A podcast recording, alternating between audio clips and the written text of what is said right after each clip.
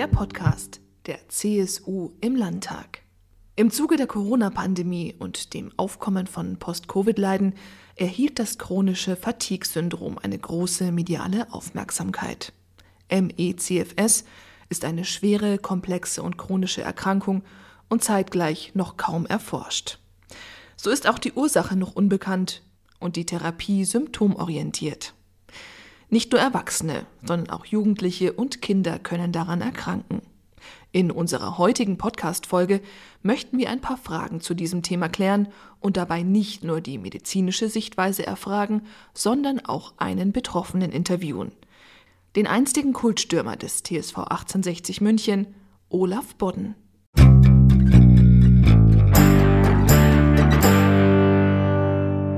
Herzkammer vis-à-vis. Das Podcastgespräch.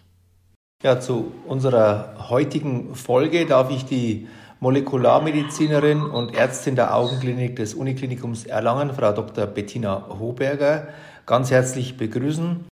Sie, Frau Hoberger, forschen ja aktuell an einer möglichen Therapie für Menschen, die an Long-Covid oder an äh, dem sogenannten chronischen Fatigue-Syndrom erkrankt sind. Und deshalb darf ich auch ganz, ganz herzlich Herrn Olaf Botten begrüßen. Herr Botten ist äh, erkrankt gewesen an dem pfeiferschen Drüsenfieber. Äh, und dann, äh, Herr Botten, wenn ich es richtig weiß, ist im selben Jahr bei Ihnen das chronische Erschöpfungssyndrom äh, diagnostiziert worden. Sie mussten dann Ihre Fußballerkarriere beim Bayerischen Club 1860 München beenden im Alter von erst 28 Jahren. Und deshalb freut es mich sehr, dass Sie beide heute da sind und wir über dieses wichtige Thema sprechen können, das ja insbesondere jetzt durch äh, Long Covid eine ganz andere äh, Aufmerksamkeit auch bekommen hat. Ich würde starten mit einer Frage an die Frau Dr. Hoberger. Äh, wir sprechen von Fatigue-Syndrom. Viele, die vielleicht Französisch gelernt haben, denken beim Wort Fatigue letztlich einfach an die Frage, ist man müde? Äh, aber ich glaube, das ist tatsächlich trügerisch. Das wird uns sicher der Herr Botten dann auch noch erklären können. Aber was ist letztlich mit dem Fatigue-Syndrom wissenschaftlich, medizinisch äh, gemeint und wie und wie sehr geht das über das Thema Müdigkeit hinaus? Also es freut mich sehr, dass wir gerade mit dieser Frage starten dürfen, weil das ist mir tatsächlich irgendwie mit eins auch der wichtigen Sachen, dass man vielleicht versteht, was man unter diesem Fatigue-Syndrom, was sich ja bei Post-Covid genauso wie ähm, MECFS dahinter verbirgt, was das eigentlich, was man damit meint. Denn Fatigue, wenn man es einfach übersetzen würde, würde man einfach Müdigkeit, Erschöpfung ähm, das übersetzen. Und das wird dem überhaupt nicht gerecht. Denn das ist nicht wie, wenn man mal eine Nacht schlecht geschlafen hat, man dann müde am nächsten Tag ist. Das ist es eben gerade nicht. Unter dieser Art von Fatigue bezeichnet man, dass Personen mal eine Tätigkeit auch auf einem bestimmten Level machen können und dann eine deutlich längere Erholungszeit brauchen, um überhaupt wieder auf eine Normalität in Anführungszeichen zu kommen. Und viele schaffen das auch gar nicht mehr. Viele kommen aus diesem Erholungsphase gar nicht mehr raus. Also sprich, da hilft Schlaf eben nicht wie bei einem Gesunden, um wieder fit zu werden, sondern dieses, dieses Erschöpfungslevel bleibt bestehen. Und daher finde ich schon viel, viel passender oder bezeichnender den Begriff, der sich jetzt in den letzten Jahren auch mit ähm, etabliert hat im medizinischen Bereich der Postexceptional Malaise oder kurz PEM. Also ich finde, es wird mehr gerechter einer nach, nach Anstrengung und damit muss nicht gemeint sein, dass man sportelt oder irgendetwas wirklich mit großer Anstrengung macht, sondern das können auch einfache Tätigkeiten sein, wie einkaufen gehen, wie Zähne putzen, wie vielleicht ein Gespräch mit jemandem, also was für eine gesunde Person vollkommen normal ist, dass nach derartigen ähm, körperlichen oder auch geistlichen Tätigkeiten eben eine, eine Müdigkeit einsetzt, die sich mit Schlaf eben nicht mehr wieder zurückbringen lässt.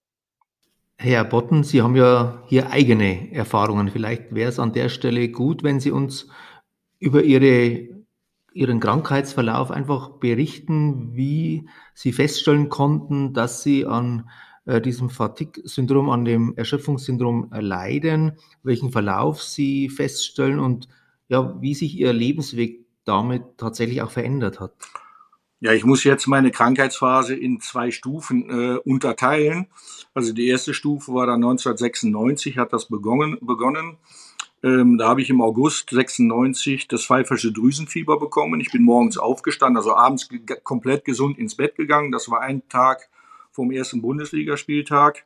Bin dann ins Bett gegangen, völlig gesund, bin morgens aufgestanden mit Halsschmerzen, mit Kopfschmerzen und auch eine unglaubliche Schwäche, die ich so nie kannte. Eine Grippe, Erkältung kennen wir alle mal. Ich wusste morgens gar nicht, wie ich zum Frühstückstisch kommen wollte oder sollte. Und ähm, ja, dann hat der Trainer mich trotzdem spielen lassen. Ich habe dann 45 Minuten gespielt im ersten Spiel, habe mich dann aber in der Halbzeit ausgewechselt, weil ich bin über meine eigenen Füße gefallen, weil ich so schwach war. Und dann die nächsten Wochen haben wir dann versucht rauszufinden, was es war. Dann ist nach drei, vier Wochen haben unsere Mannschaftsärzte das dann herausgefunden, dass es Epstein-Barr-Virus war. Dann habe ich äh, zwei, zwei, drei Monate pausiert, habe mich langsam davon erholt, habe dann so ganz langsam wieder mit Training angefangen, äh, habe dann irgendwann nach drei, vier Wochen wieder einen Kurzeinsatz in der Bundesliga gehabt. Das ging auch einigermaßen gut. Und dann irgendwann an, eine Woche später haben wir an einem Tag wieder zweimal trainiert. Und das war ein heftiges Training. Bin am nächsten Morgen wieder wach geworden, hatte im Grunde die gleichen Symptome. Und so hat sich das mehr oder weniger immer über Monate hingezogen, immer wieder versucht zu trainieren, wieder pausiert, wieder angefangen. Und irgendwann nach zwei Jahren war dann für, oder nach anderthalb Jahren war für mich klar, okay, so kann ich nicht weitermachen, weil mein Körper gibt einfach nichts mehr her. Äh, jedes Mal, wenn ich überlastet habe, habe ich noch stärkere Symptome bekommen, auch mit Schlafstörungen, Magen-Darm-Problemen, Kopfschmerzen, alles, was man da so kennt. Und dann habe ich natürlich beschlossen, irgendwann meine Karriere zu beenden.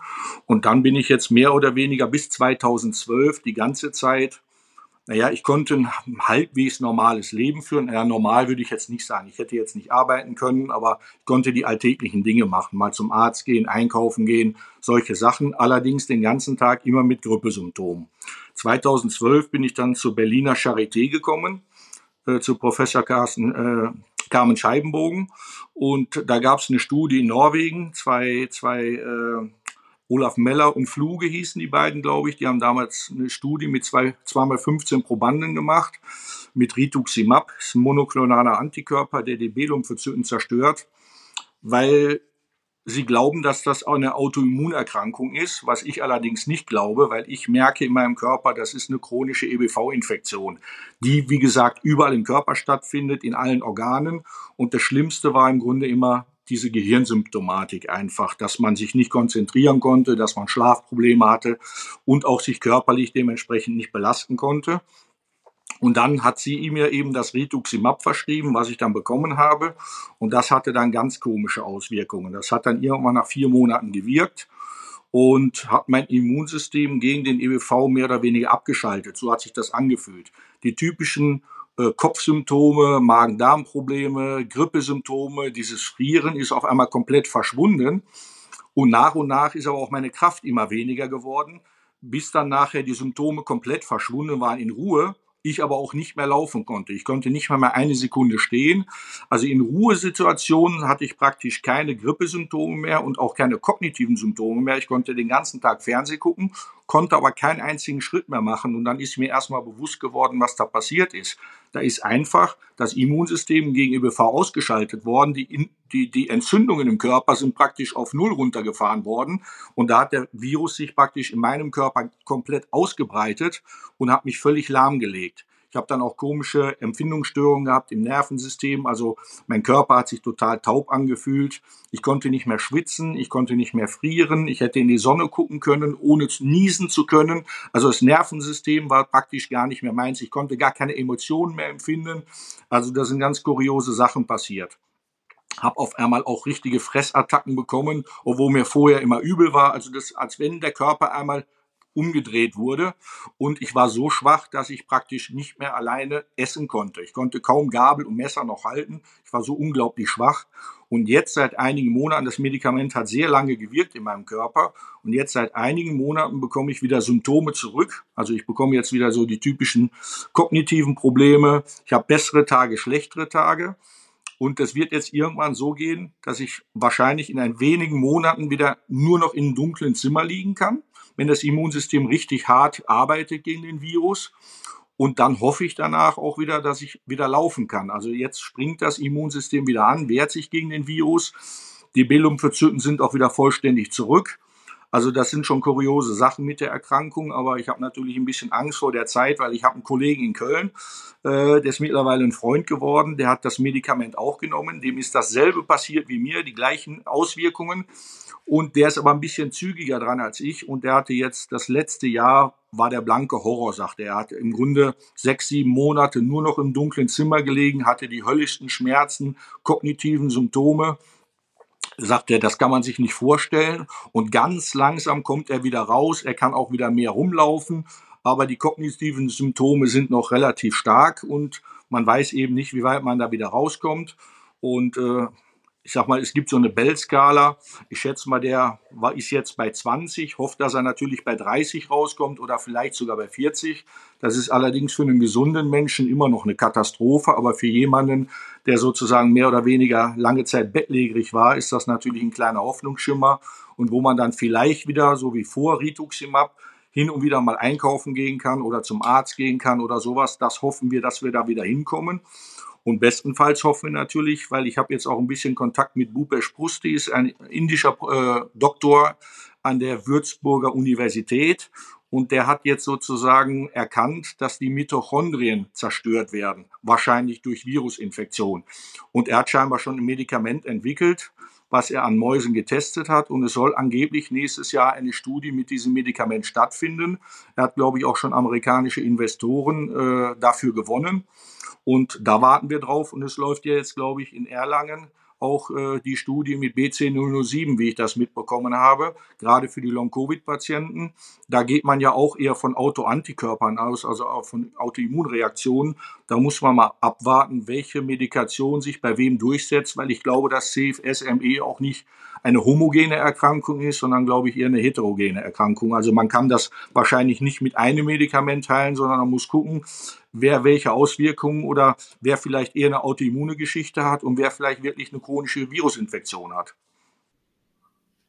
Das wäre vielleicht auch tatsächlich das Stichwort für Sie, Frau Dr. Hoberger, äh, wenn Sie sich diesen Erfahrungsbericht äh, vom Herrn Botten anhören und diese Frage auch nach den Ursachen, äh, EBV, dieses Thema Mitochondrien und wie letztlich diese Entwicklung sich darstellt, da wäre für mich schon auch nochmal die Frage, können Sie oder wissen Sie heute schon, was konkret Ursachen sein können? Wird daran geforscht und, und kann man das vielleicht auch als dann Übergang in die Frage Long Covid auch dann vergleichen mit äh, spät oder, oder Folgen, intensiven Folgen einer Corona-Erkrankung?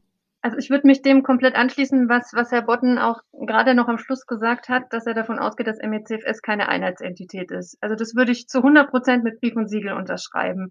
Das, es gibt kaum in der Medizin Krankheiten, die nicht Subgruppen haben. Ich komme jetzt, wenn wir mal bei meinem Bereich bleiben, aus dem Glaukombereich. Das ist auch der Forschungsansatz, den wir ja einbringen mit diesem Autoimmun Beta-2-Weg. Ähm, auch Glaukom ist keine Einheitsgruppe. Glaukom hat verschiedene Untergruppen und die werden auch zum Teil mit verschiedenen Ansätzen behandelt. Und genauso sehen wir es bei Post-Covid und genauso bei MECFS. Es wird auch da hundertprozentig verschiedene Untergruppen geben, die auch verschiedene Symptomatiken haben, wenn man nur genau die Anamnesen sich anhört. Und je nach entsprechender Untergruppe werden verschiedene Wege im Körper aktiviert werden und eben fehlgeleitet oder überaktiviert oder angegriffen, wie auch immer man das nennen will. Und dann entsprechend braucht man auch verschiedene Therapiekonzepte dafür. Vielleicht wird hundertprozentig Überlappungen geben. Also ich würde Ihnen, Herr Botten, genau zustimmen. Wir gehen auch davon aus, dass wie bei der Glaukomerkrankung es bei Post-Covid und bei MECFS verschiedene Untergruppen geben wird. Ja, mit Überschneidungen. Und da ist auch, finde ich, der, der große, wichtige Ansatz eigentlich, wenn man ein Medikament, wie Sie jetzt mit Rituximab ähm, versucht haben, ja, ich könnte mir schon vorstellen, dass Rituximab vielleicht für eine bestimmte Gruppe schon eine Option darstellt, aber halt für andere nicht. Und man darf nie vergessen, jedes Medikament hat Wirkung, hat aber auch Nebenwirkungen. Und die Nebenwirkungen kriegt man halt mit, wenn man das Medikament nimmt. Und daher finde ich, ist eigentlich sogar wichtiger, nochmal eine Stufe vorher anzusetzen. Und man sagt, man fängt erstmal an, Patienten zu selektionieren, vielleicht Marker für diese Patientengruppen zu finden und aufgrund von denen dann die Therapien aufzubauen. Wenn ich kurz noch einhaken darf, ähm, bei mir hat sich jetzt sozusagen gezeigt, so wie Sie richtig gerade sagten, Rituximab würde für einige Patienten helfen, die wirklich ausschließlich eine Autoimmunerkrankung haben. Weil Rituximab die B-Lymphozyten ausschaltet und die B-Lymphozyten natürlich für Antikörper, aber auch für An Autoantikörper zuständig sind. Und da könnte ich mir vorstellen, dass Rituximab hilft. In meinem Fall ist es jetzt glasklar rausgekommen, dass es bei mir eine chronische Virusinfektion ist.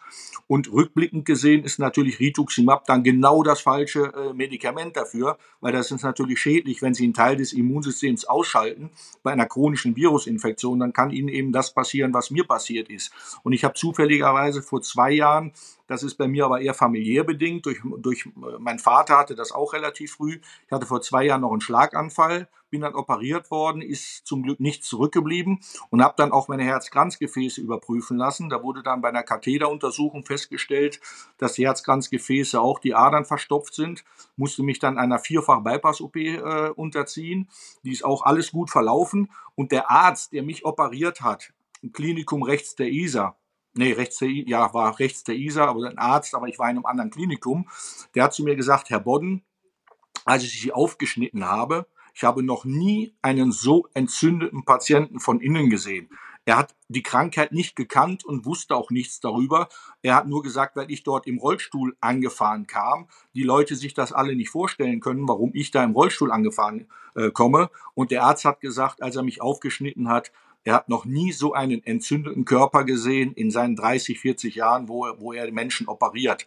Also da scheint ihm auch, der musste mehrere Gefäße, die Bypässe wurden mir links aus dem Arm, rechts, links aus dem Bein rausgenommen und der musste teilweise Venen wegwerfen weil die so kaputt waren, so entzündet waren, dass er die einfach in den Müll geworfen hat, bis er dann nachher irgendwelche gefunden hat, die noch funktioniert haben, die er dann sozusagen an, ans Herz annähen konnte. Also da sieht man, wenn man eigentlich immunologisch, wenn man die ganzen Jahre zu den Ärzten gegangen ist, da wird immer gesagt, man findet nichts, wir sehen nichts, äh, das ist alles psychosomatisch.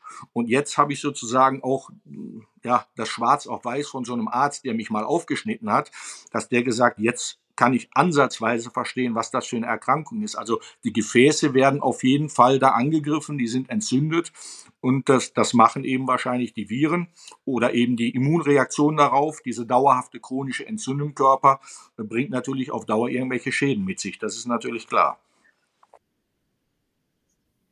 Hat, der Herr Botten hat das BC007 angesprochen. Darüber sind Sie ja letztlich auch ein Stück bekannt geworden und wir haben auch als Fraktion ja Sie da nochmal finanziell auch unterstützt. Vielleicht könnten Sie zu dem Thema auch noch zwei, drei Takte sagen. Was ist das BC007? Wo setzt es an und wie kann es A bei äh, den Erfahrungen vom Herrn Botten helfen, aber auch jetzt vielleicht noch zum Thema Long Covid äh, ein Ansatz sein, äh, um hier zu helfen? Der Ansatz mit BC007, das ist ein Aptamer. Und dieses Aptamer ähm, wurde gefunden, dass es spezielle Autoantikörper in ihrer Funktion neutralisieren kann. So, jetzt kann man sich fragen, was habe ich damit zu tun?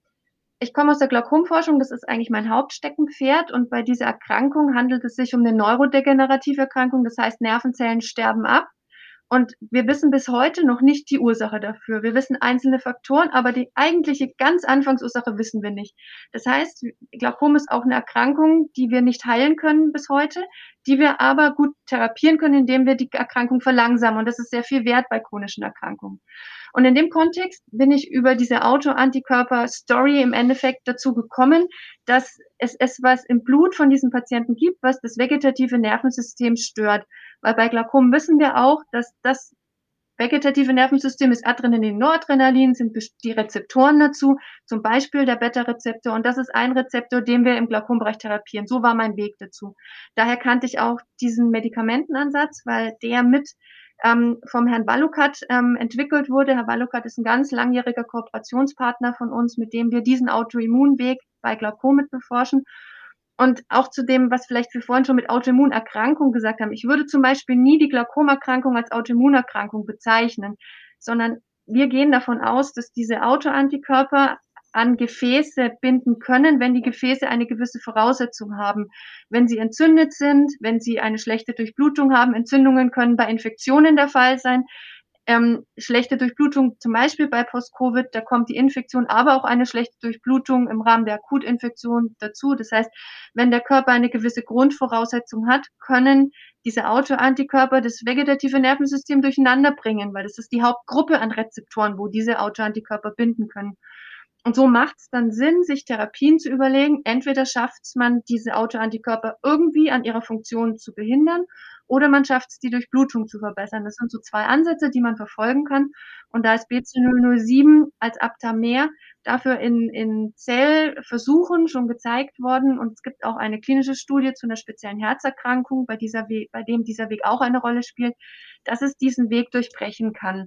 Und so war dann der Ansatz, da wir diesen Weg auch bei Post-Covid-Patienten gesehen haben, dass wir auch dieses Medikament versuchen wollten. Das haben wir im letzten Jahr im Rahmen der Heilversuche gemacht, auch mit Erfolg.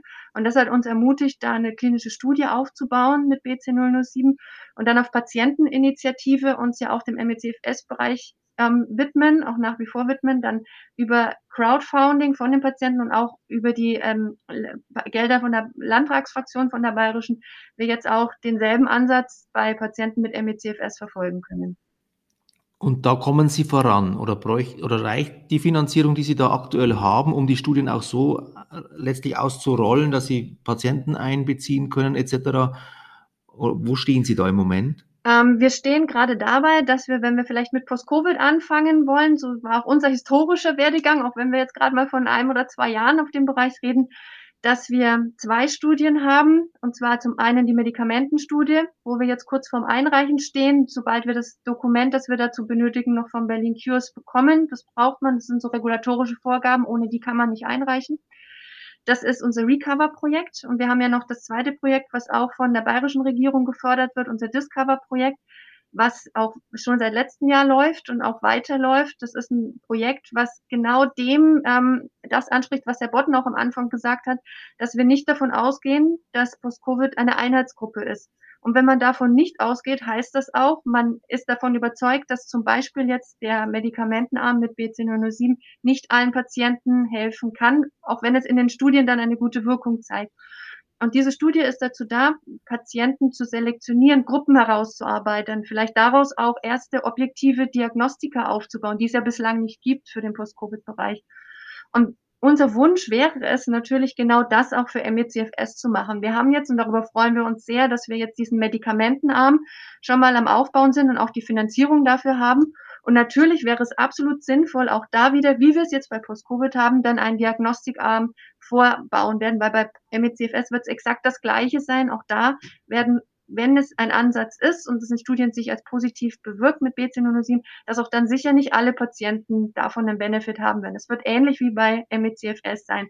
Weil wenn man sich überlegt, Post-Covid ein durch ein Virus ähm, getriggerte Folgeerscheinung im Körper, die zu einem Teil eine große Überlappung mit MECFS haben, wird, wenn wir da denken, es sind verschiedene Gruppen, wird das auch bei MECFS sein, dass ja auch über Viren, Bakterien, Tumoren, die das auch machen können, auch in solche klinische Symptomatik ähm, gelangt. Können Sie was dazu sagen, was man eventuell auch präventiv machen kann? Also Sie sagen ja, Post-Covid ist durch das Virus getriggert. Haben Sie da Erfahrungen, wann praktisch oder welche, welche Verläufe letztlich zu den dann auch Long- oder Post-Covid äh, Problematiken führen, ob man A, also prä präventiv oder auch zum Zeitpunkt der Erkrankung Dinge tun kann, um dieses äh, diese, diese schwere Entwicklung auch zu verhindern? Also ich denke, wenn wir von dem Bereich der Prävention reden, dann würde ich unterscheiden einmal in den Verläufen. Es gibt die schweren Covid-Verläufe, von denen sehen wir hier jetzt für die Kohorten, die wir überblicken, kaum Patienten, die wirklich mit einem schweren Intensivaufenthalt sich dann bei uns post äh, melden bei Studien. Man muss aber auch immer sagen, bei Studien werden sich nur die Patienten melden, die in der normalen klinischen Versorgung nicht komplett versorgt werden, wie sie sich vorstellen oder wo die Möglichkeiten einfach nicht ausreichen. Das heißt, Patienten, die zum Beispiel mit einer schweren Covid-Infektion auf der Intensivstation gelegen haben, dann vielleicht ein Lungenversagen, ein Leberversagen bekommen haben. Das sind dann Krankheitsbilder, die wir sehr gut in Deutschland versorgen können. Da haben wir Konzepte, das heißt, die Patienten, die haben einen guten intensivmedizinischen Aufenthalt und die können im Anschluss eine etablierte Reha-Aufenthalt bekommen. Die, das große Gros an Patienten, das sich bei uns meldet, sind meistens Patienten, die leichte Verläufe hatten die nicht auf der Intensivstation waren, die teilweise sogar zu Hause rein in Quarantäne oder asymptomatisch sogar waren. Also nicht die schweren äh, Intensivverläufe, die sich im Ende, das ist definitiv nicht der Fall. Und daher macht es auf jeden Fall Sinn, jede Art von Prävention zu nutzen. Also egal auf welchem Bereich und egal mit welcher Methode. Der Körper ist einfach nicht für Krankheiten gemacht. Er ist weder für einen Beinbruch gemacht, noch für irgendeinen Kontakt mit einem Virus. Und alle, alle Wege, die man dazu nutzen kann, sich vor einer Infektion zu schützen, sollte man da auch wählen. Also ich kann das aus meiner Erfahrung auch sagen, ich habe mit vielen hunderten CFS-Patienten oder ME-Patienten ja auch Kontakte gehabt und so wie Sie gerade sagten, also ich glaube auch bei Covid, wer einen dramatischen Verlauf hat, der hat zwar Long-Covid, wird aber meistens kein ME entwickeln. Und äh, meistens sind es die Leute, die ME entwickeln, die eigentlich einen leichten Verlauf einer Virusinfektion haben. Das war bei mir am Anfang zum Beispiel so. Äh, ich habe zwar Halsschmerzen gehabt und sowas, das war aber nach ein paar Tagen wieder weg. Dann war ich eigentlich nur noch müde und das war wirklich eine Müdigkeit. Diese andere Erschöpfung kommt erst viel, viel später. Das ist dann irgendwann praktisch ein Trigger, der dann was anstößt, was dann auch im Körper von sich geht. Wie gesagt, Müdigkeit und Erschöpfung, da vergleiche ich immer mit Streichholz und Atombombe.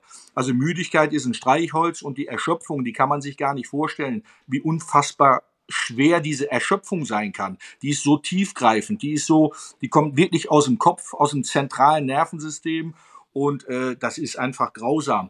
Und wie gesagt, die meisten, die ME entwickeln, äh, das sind meistens leichte Verläufe gewesen. Wir müssen interdisziplinär forschen, wir müssen intensiv forschen, wir müssen Augen und Ohren offen halten, auch für alternative Wege womöglich. Die Frage wäre für mich, Herr Botten, tatsächlich, wenn Sie so in zwei, drei äh, Sätzen eine Forderung aufstellen müssten, also Richtung Politik und Richtung Medizin, Wissenschaft, Forschung, wo sehen Sie im Moment so die Kernanliegen? Und dann würde ich auch Sie vielleicht, Frau Dr. Hoberger, so um ein äh, kurzes Schlussfazit bitten, äh, wie Sie das teilen und wo Sie Ansätze sehen und auch letztlich so eine, eine Kernbotschaft formulieren würden, wie wir mit diesen Fragen äh, zukünftig umgehen müssen.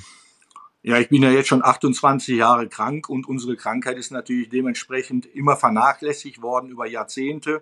Sie sind ja am Anfang meiner Erkrankung, wusste ich ja auch gar nicht, was da auf mich zukommt. Ich kannte die Erkrankung überhaupt nicht und da bin ich von Arzt zu Arzt gelaufen und wurde natürlich als psychisch krank abgestempelt. Also die Ärzte wussten über diese Erkrankung gar nichts.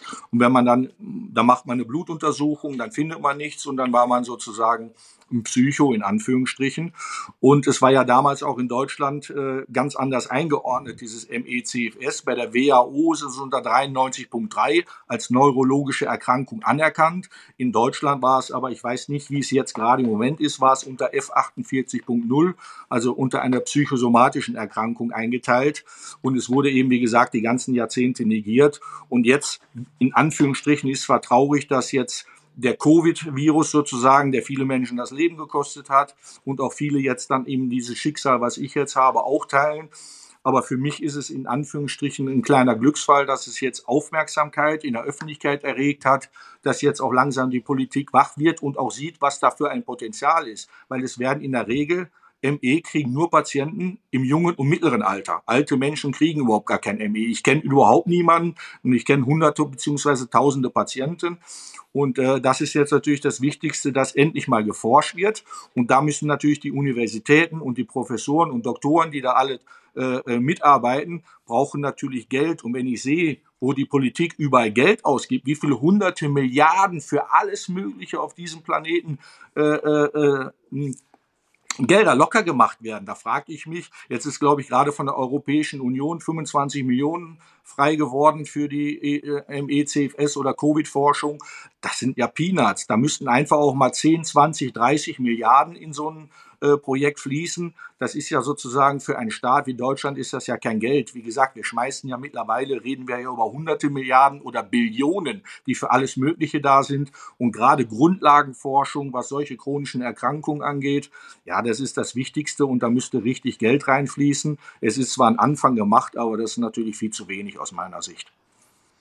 Ja, wir haben ja als Freistaat Bayern eine Therapiestrategie aufgelegt. Auch der Bund hat sich daran dann beteiligt, insbesondere zu dem Thema äh, Covid insgesamt, Corona-Medikamente zu finden.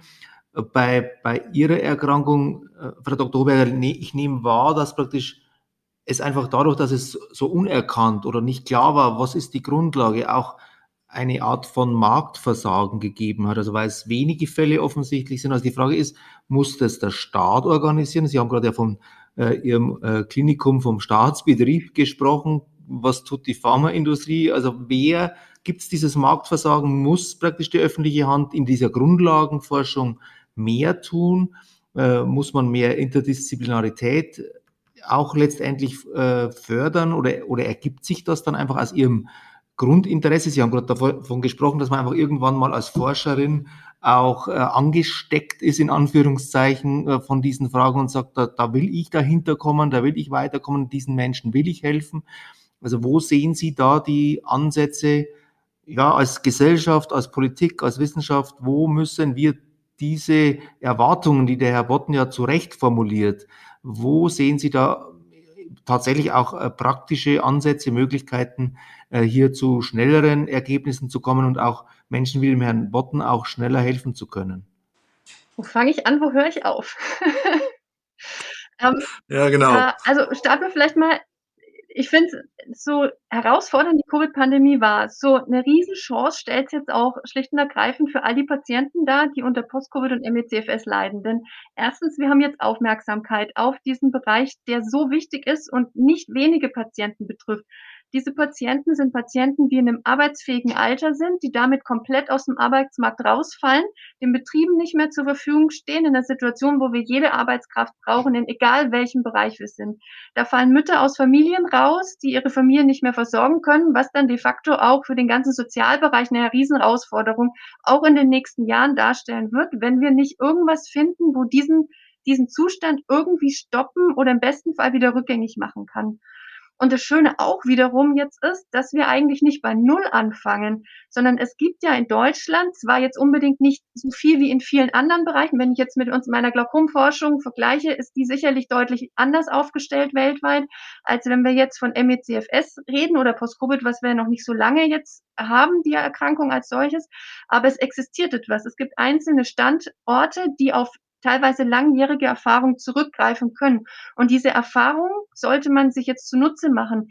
Denn Forschung ist nicht etwas, wo man sich in einem Jahr aufbauen kann. Forschung ist ein Wissen, wo sich die Personen, die diese Experimente machen, die diese Studien machen, sich über Jahre hinweg aufbauen. Die sind auch zu Hause, wenn sie beim Abendessen sind, denken die noch drüber nach. Das ist ein über Jahre, teilweise Jahrzehnte gewonnener Erfahrungsschatz, den man jetzt weiter nutzen sollte. Und das kann man. Und das wäre jetzt der Wunsch an von unserer Seite aus, dass auch die Politik das mit unterstützt, dieses Wissen, was da ist, weiter fördert und zwar auch langfristig fördert. Und das sehen wir immer als große Herausforderung. Das kann auch ich jetzt tatsächlich sagen. Projekte haben immer einen Anfang und ein Ende.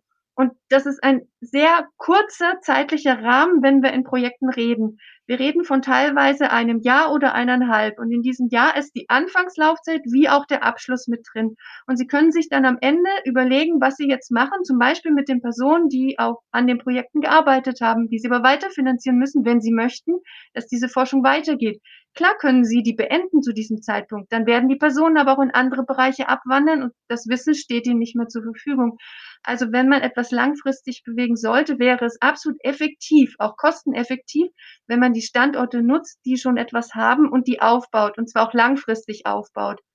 Dann denke ich, hat man eine hervorragende Chance, diese Covid-Pandemie, die jetzt in den letzten Jahren hier bei uns echt auf allen Bereichen herausfordernd war, auch effektiv zu nutzen und für uns da vielleicht sogar noch was Positives für die Patienten bewirken zu können. Das war jetzt tatsächlich ein ideales Schlussfazit von Ihnen, Frau Dr. Oberger, für das ich Ihnen sehr, sehr danken möchte. Äh, Lern- und Aufbruchprozess, das glaube ich muss der Anspruch sein. Wir müssen das, was uns jetzt auch äh, nach dieser Covid oder in dieser Corona-Phase auch an, an Defiziten aufgefallen ist, äh, interdisziplinär die Dinge zu organisieren etc., da glaube ich, müssen wir dranbleiben. Wir verstehen uns als Gesundheitsland in Bayern. So ist auch äh, die aktuelle, äh, ja, unser aktueller Prozess betitelt, äh, wo wir mit dieser Herzkammer aufs Ohr auch eben solche Gespräche führen, wo wir sagen, jawohl, wir wollen Gesundheit, Gesundheitspolitik, Prävention und alles, was damit zusammenhängt, auch verbessern in Bayern. Das ist ein dauerhafter Prozess und äh, um hier auch Input zu bekommen, äh, braucht es diese Gespräche, braucht es den Kontakt zu Ihnen, braucht es den Kontakt Herr Botten, zu Menschen, die eine lange Erfahrung, äh, auch keine einfache Erfahrung äh, haben, diese aber auch schildern, Menschen daran teilhaben lassen, da offen damit umgehen und dann äh, Forscherinnen, Forscher, Medizinerinnen wie die Frau Dr. Hoberger, die ja, die auch innerlich äh, in ihrer Einstellung genau das verkörpern, äh, was es braucht für sie, meines Erachtens, also Aufgeschlossenheit äh, und Forscherdrang. Und das äh, nehme ich bei Ihnen wahr, Frau, Frau Dr. Hoberger. Dafür danke ich Ihnen auch sehr herzlich. Dank Ihnen, äh, Herr Botten und Frau Dr. Hoberger, dass Sie für dieses Gespräch auch uns zur Verfügung standen. Und wir werden das, was Sie uns auch an Botschaften mitgeben, sehr ernst nehmen äh, und versuchen, dass ja Bayern tatsächlich, Herr Botten, wie Sie es formuliert haben, irgendwann mal vielleicht diesem Idealzustand auch weiter nähert und zu einem Gesundheitsland Nummer ein, eins wird weltweit. Es muss der Anspruch sein, das äh, schulden wir auch Menschen wie Ihnen.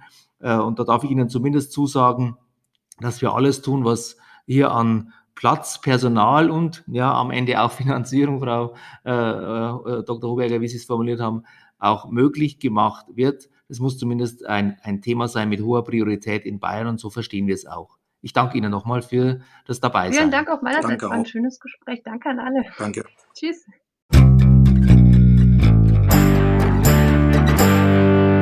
Geräuschkulisse. Sie hören ein Geräusch, wir erzählen die Geschichte dazu.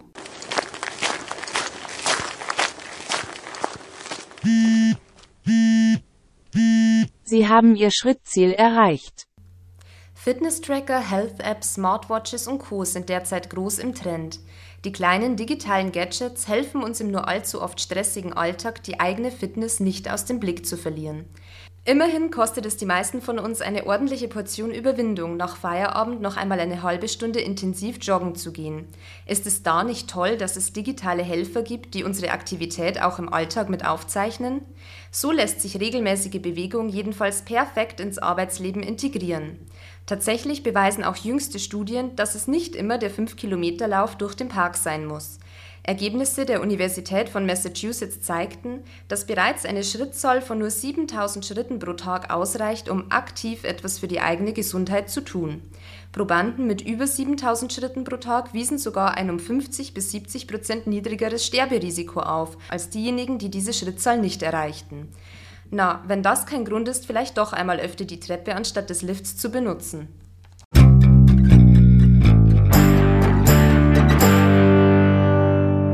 Fragestunde.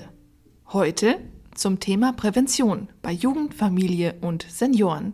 Mit dabei Bernhard Seidenath, Vorsitzender des Arbeitskreises für Gesundheit und Pflege und seine Stellvertreterin Dr. Beate Merck. Die meisten Krankheiten sind nicht angeboren, sondern treten im Laufe des Lebens auf. In einer immer älter werdenden Gesellschaft sind gezielte Gesundheitsförderung und Prävention in jeder Lebensphase von entscheidender Bedeutung.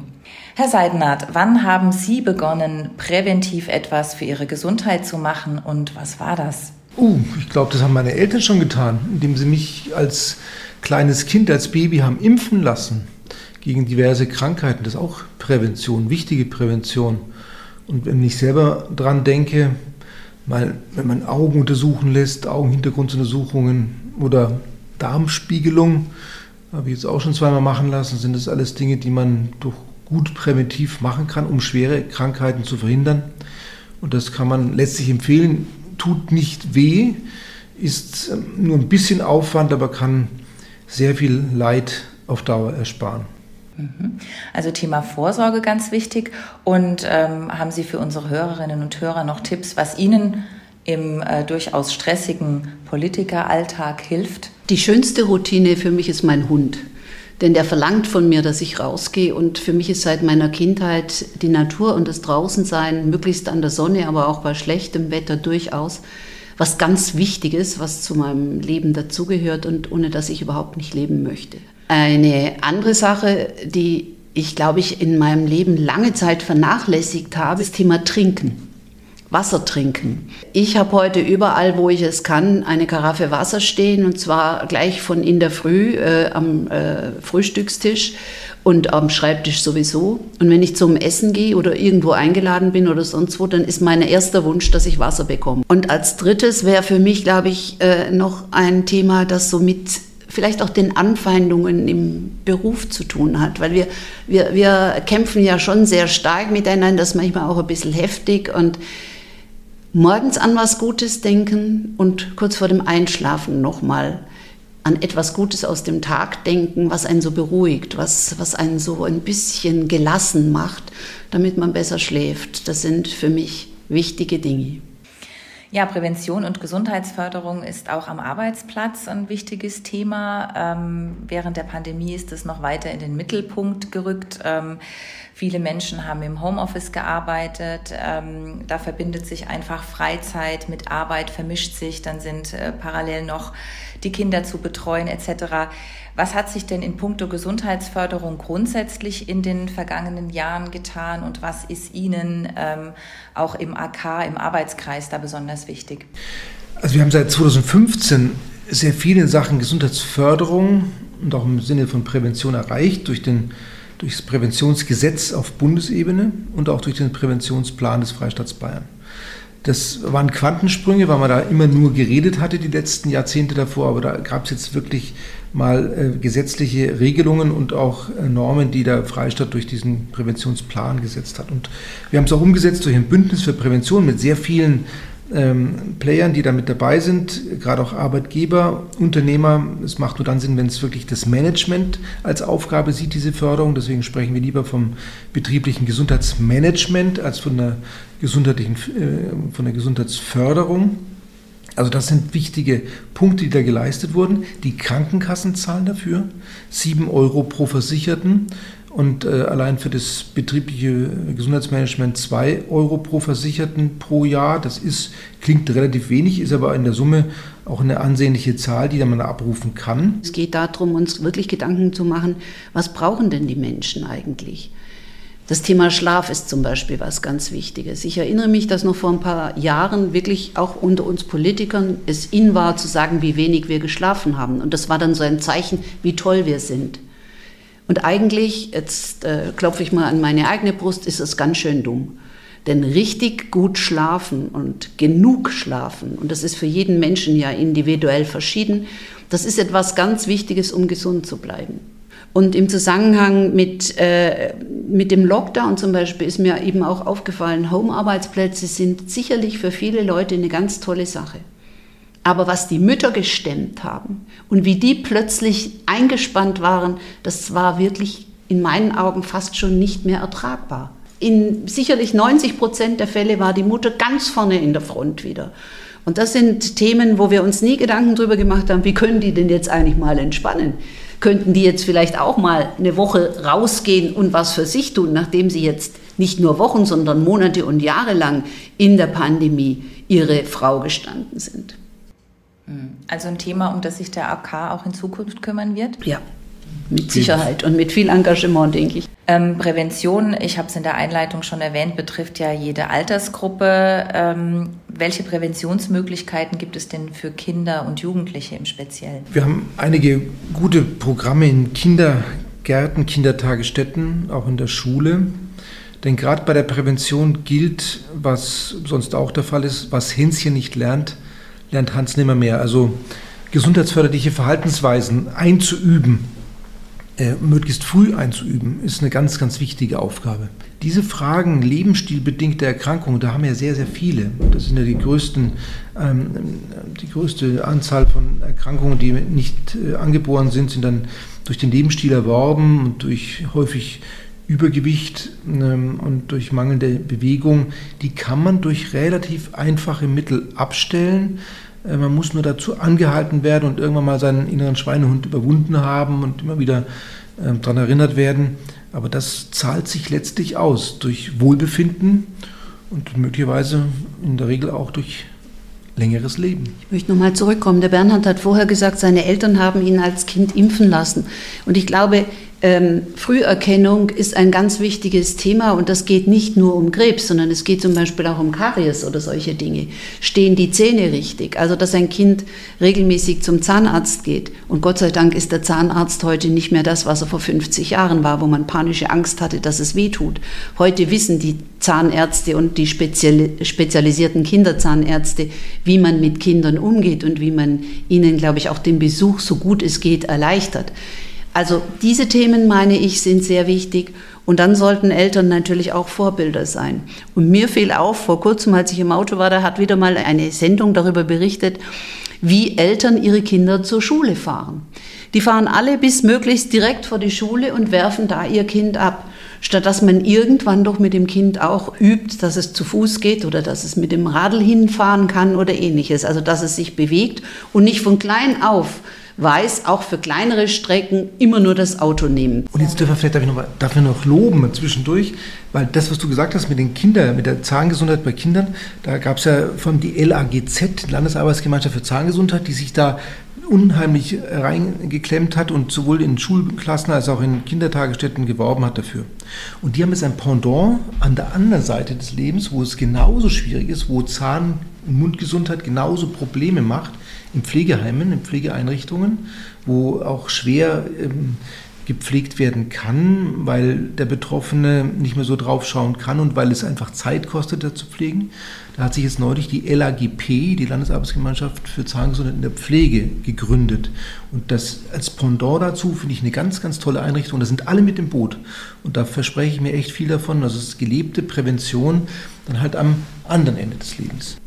Gibt es denn eben für, für ältere Menschen auch entsprechende Programme oder Unterstützungsangebote in Bayern? Ja, der Präventionsplan ist so aufgebaut, dass es in drei Teile ist, äh, aufgeteilt ist, in die Bereiche der Kindertagesstätten Schulen, also die Einrichtungen am Lebensbeginn, während des Wachstums ähm, und Erwachsenwerdens. Das zweite ist dann die betriebliche Gesundheitsförderung und das dritte ist ähm, die Prävention in Einrichtungen, Altenheime, Pflegeheime. Da gibt es auch einiges, was man tun kann. Und es ist auch wichtig, vor allen Dingen immer wieder die Menschen darauf aufmerksam zu machen, die dann aus dem Berufsleben gehen. Solange die die Struktur des Berufslebens haben, haben die auch ihre Termine, um ihre Vorsorgeuntersuchungen machen zu lassen. Und wenn sie dann mal aus dieser Struktur rausgehen in, in, in den nächsten Lebensabschnitt, wird es oftmals vergessen. Und vielfach sagen ältere Menschen auch, jetzt ist es ja nicht mehr so wichtig. Dabei ist es immer wichtig. Und wenn Sie zum Abschluss jetzt bitte noch den, den Satz ergänzen oder den Satzanfang ergänzen, Prävention ist wichtig, weil es ein relativ einfaches Mittel äh, ist, um gesund zu bleiben und auf jeden Fall das bessere Mittel ist, um Krankheiten zu kurieren. Und an Sie, Frau Dr. Merck, Prävention ist wichtig, weil? Weil es Leid erspart, weil es das Leben einfacher macht und weil es vor allen Dingen das Schöne im Leben dann auch noch genießen lässt. Vielen Dank.